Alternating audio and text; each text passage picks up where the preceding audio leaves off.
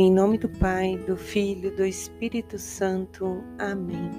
Bom dia, quarta-feira, dia 2 de novembro de 2022.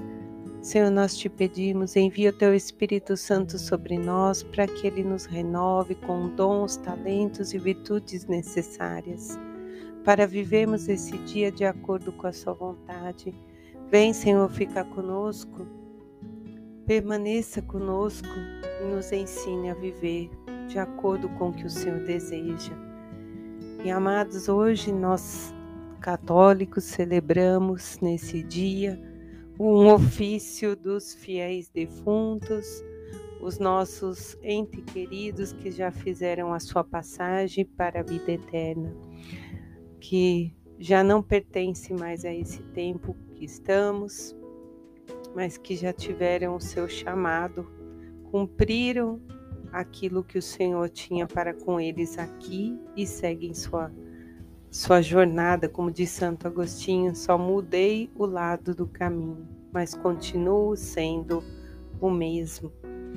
E hoje a liturgia nos leva assim a passar por várias várias festas, vamos dizer assim, para compreendermos a morte.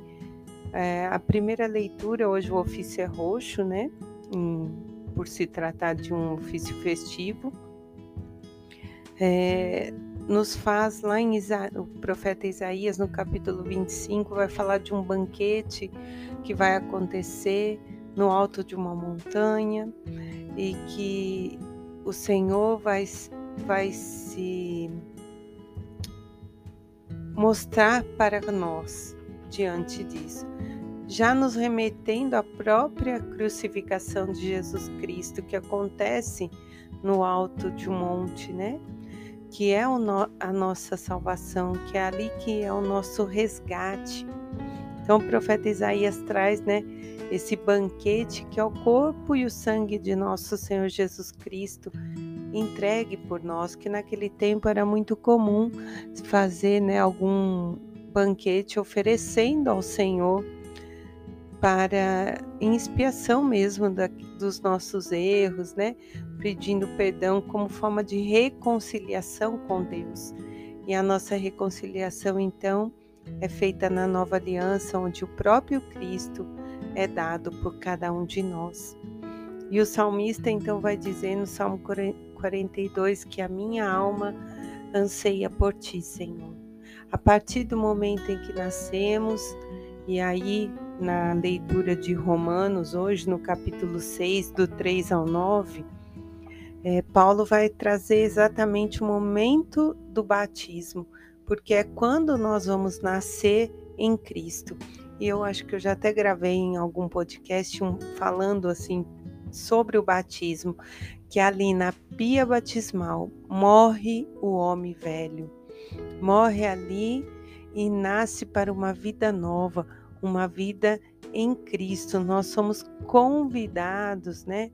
A partir do momento em que somos batizados, muitos de nós somos batizados bebês ainda, mas é que nós estamos nascendo. A importância de logo cedo nascer em Cristo, nascer no Pai receber o Espírito Santo e começar a trilhar esse caminho de santidade.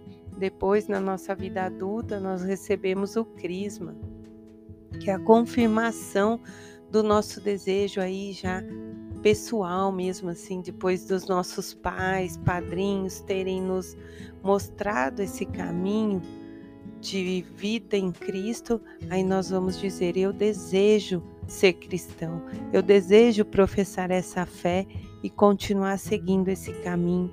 Então, Paulo diz aqui no final dessa carta: agora, com efeito, aquele que morreu, morreu para o pecado, de uma vez por todas, e aquele que vive, vive para Deus. Assim também vós considerai mortos para o pecado, porém vivos para Deus no Cristo Jesus. Que é essa esse exemplo que eu dei do que acontece no momento do batismo. Morremos para o pecado original e passamos a viver em Cristo. E é diário a nossa conversão, é diário o nosso desejo de santidade.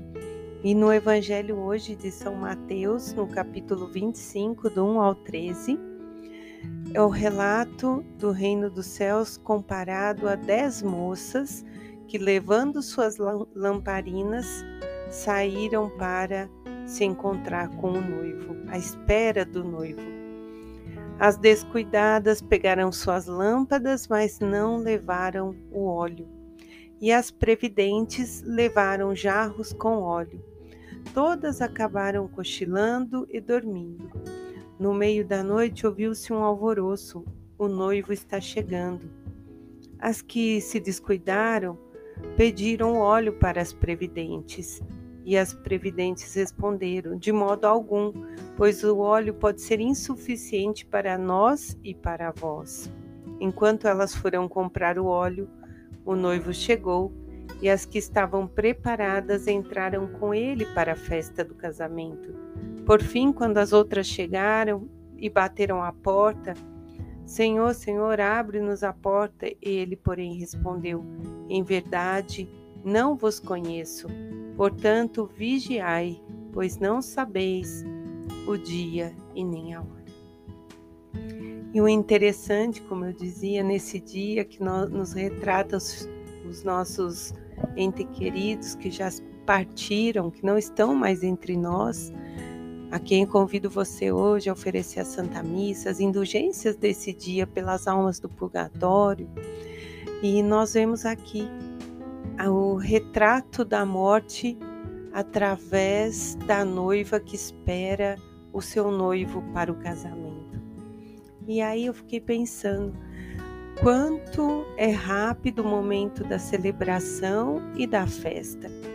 O que vai nos ocupar é os preparativos e os meses que antecedem o casamento.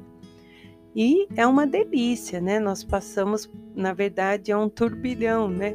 De alegria e também de preocupação, se vai dar certo, é o que tem que fazer, né? Nós nos vamos nos entretendo os meses naquele foco, naquela busca e acontece o grande dia.